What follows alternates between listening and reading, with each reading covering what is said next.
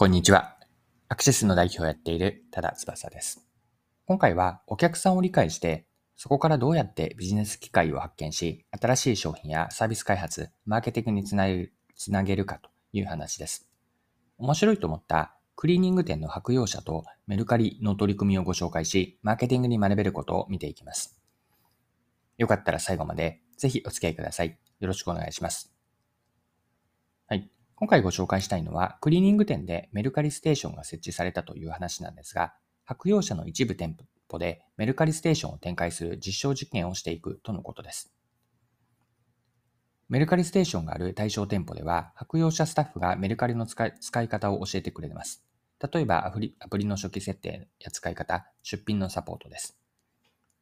買い手が見つかった商品の梱包に使えるメルカリオリジナルの梱包資材を売ったりとか、非対面での商品を発送できるメルカリポストも設置されるようです。売れた衣類商品をクリーニングし、その場で梱包し発送までワンストップでできるというのが特徴です。はい。では、この白洋社とメルカリのメルカリステーションの狙いについて掘り下げていきましょう。これは日経新聞の記事に書かれていたので、狙いについてですね、記事の部分から一部抜粋して引用します。これまで出品前に衣類をクリーニングに出す利用者は限られていたという。新型コロナウイルス下で衛生や安全性への関心が高まっており、クリーニング済みの商品への購入者ニーズは増えている。白洋社の江口氏は、メルカリとクリーニングは親和性が高い。クリーニング済みの商品ということで、付加価値を見、商品の魅力につながっていくと期待している。はい。以上が日経の2022年4月20日の記事からの引用です。で、相乗効果も生まれているようで、この部分、また記事から見ていきましょう。来店者からの反応は上々だという。白と青を基調とする白洋車の店舗で赤いメルカリのロゴや店頭反則は目に留まりやすい。これまで比較的少なかった20から30歳代もメルカリの梱包資材を使ったり、メルカリポストを使いに来たりと来店してくれるようになった。一方、白洋社の主要顧客層である40から50歳代の店舗で 40, 40から50歳代が店頭でアプリの使い方を教わり、メルカリを始める事例も出ている。メルカリの設楽氏は、白洋社のスタッフによる接客があるので、操作がわからない人でも相談しながら進められる。新しい利用者の獲得に貢献していると話す。はい、以上は記事からです。白洋社とメルカリでは主要顧客の年齢層が異なるんですね。白洋社は40から50代、メルカリはもっと若い人たちなんです。白洋社のクリーニング店でのメルカリステーションによってお互いへの集客効果が出ているようです。白洋社には若い人が来店するし、一方の40から50代の人がメルカリを使い始めるという相乗効果です。で、ここまでを見たときにもう少し学びの部分について整理をしていきたいんですが、生活者の立場で見たときに近くのクリーニング店でメルカリの出品ができてわからないことというのはスタッフに教えてもらえる、聞け聞けるというのは理にかなっていると思いました。衣類のクリーニング店にその場で梱包して発送までできるのって便利ですよね。メルカリで衣類を出品し、購入者に送る前にクリーニングをすると相手にも喜ばれるし、それによってメルカリでの自分の高評価にもつながるでしょう。白洋社とメルカリの共同での取り組みというのは、メルカリのことを知ったり興味を持ってもらう、手続きの手間を少なくして、メルカリの出品ハードルを下げる打ち手なんです。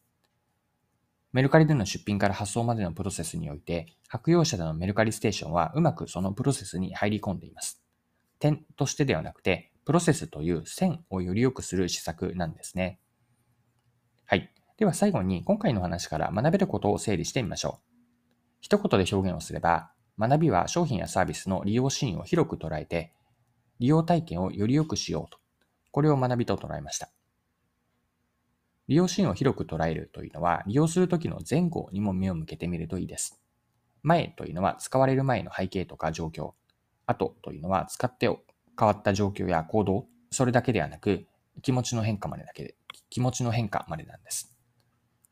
広く線として見たときに、お客さんが困っていたり、不便に感じていることはまだまだあるはずです。たとえ明確にお客お客さんは意識していなくても、時にはマーケターがお客さんより先に気づき、ビジネス機会にするわけです。このようにお客さん時点、お客さん起点の機会発見から解決策を作るのがマーケティング発想でのアプローチです。今回のメルカリが白洋社と組んだ事例のように、時には自社だけではなくて他社と共同で解決に当たってもいいわけです。利用シーンには自分たちがまだまだ気づいていないチャンスって眠っているはずなんです。利用シーンを見るときに、これまでの先入観というのを取り払って、お客さんの利用シーンからお客さんを理解し、新たな提供価値につなげてみましょうと。これを今回の最後のメッセージとして残しておきたいです。はい。そろそろクロージングです。今回は白洋社のクリーニング店でのメルカリステーションができるという話から、マーケティングとか、あとは商品、サービス開発に学べることを見てきました。まあ、最後にまとめですね。利用シーンから提供価値を見出そうという話だったんですが、この部分まとめておきます。お客さんの商品、サービスの利用シーンには自分たちがまだ気づいていないチャンス、ビジネス機会が眠っています。